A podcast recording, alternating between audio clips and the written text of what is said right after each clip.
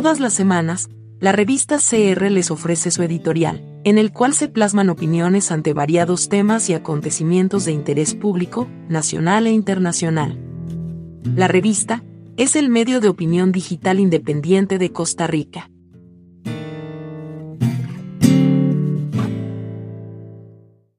En nuestro editorial de la semana. En el nuevo escenario del sur global. Estados Unidos, va gradualmente perdiendo preponderancia en su rol hegemónico, aunque continúa manteniendo su poderío militar y sin tampoco negar que aún mantiene un importante grado de influencia global.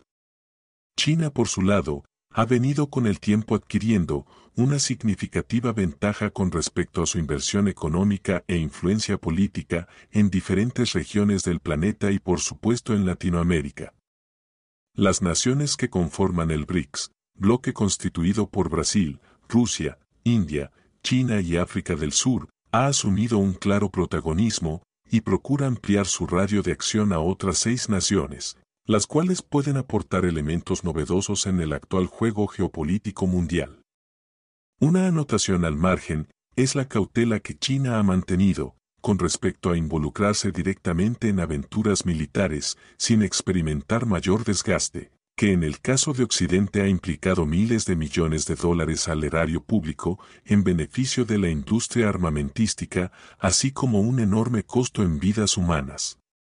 El denominado Sur Global, curado de algún modo por el juego bipolar durante el periodo de la Guerra Fría, se convierte ahora en un actor importante y estratégico, participando y desplazándose con un sentido mucho más audaz y pragmático, menos ideológico, para así poder crear y ganar espacio en donde sobrevivir. Es el aspecto trascendente para las sociedades en desarrollo y se convierte en un factor de enorme valía. Líderes como Lula han hecho saber a las grandes potencias que el sur desconfía y al mismo tiempo es capaz de forjar las alianzas necesarias sobre la base de la mutua dependencia mutua para garantizar la sostenibilidad en un mundo inestable. Todo ello, en momentos en que se agudiza el deterioro de las democracias, sus sistemas políticos, así como el desencanto hacia la democracia en general. Esto lo ha subrayado el mandatario brasileño, en su reciente discurso ante la Asamblea General de las Naciones Unidas, advirtiendo que el neoliberalismo fallido ha pretendido ser sustituido por un populismo autoritario y primitivo, cuyas respuestas fáciles son igualmente falaces.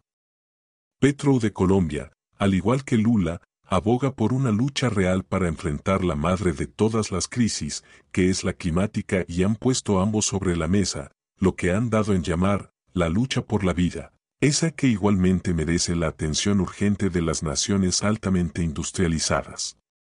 Una de las conclusiones más evidente a esta altura del siglo XXI es la vieja consigna de que las guerras solo conducen al fracaso mismo de la humanidad. No es diferente en el actual conflicto entre Rusia y Ucrania, que de paso evidencia el naufragio del diálogo y por tanto de la diplomacia, cuyo impacto se mide lamentablemente por los miles de vidas sacrificadas en vano, pero sí en favor de la industria armamentista. Esto, sin dejar de lado el perverso autoritarismo de Putin o bien el viejo afán de los policías del mundo de Estados Unidos, ahora con el apoyo de sus aliados en Europa. El pañuelo en que se ha convertido el planeta afronta múltiples crisis, las cuales solo podrían ser superadas si existiese la voluntad política y la voracidad del capital disminuida su influencia, para así ponerse de acuerdo en atacar las raíces de la profunda desigualdad experimentada en distintas regiones del globo.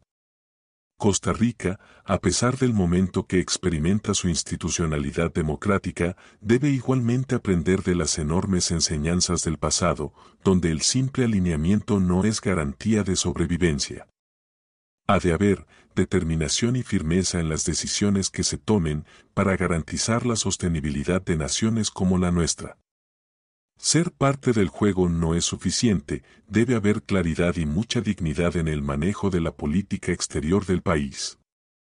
Los desafíos del presente pasan por la urgente necesidad de construir alianzas y de generar una fuerza autónoma suficiente para condicionar una negociación digna y justa para las sociedades en desarrollo. Ya pasó la época en donde había trueque de espejitos por soberanía y dignidad. Tiempo es, para enderezar el rumbo, generar las nuevas alianzas y construir la sociedad que las nuevas generaciones demandan.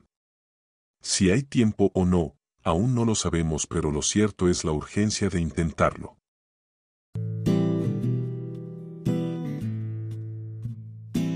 Le invitamos a oírnos la próxima semana, con un nuevo tema de su interés.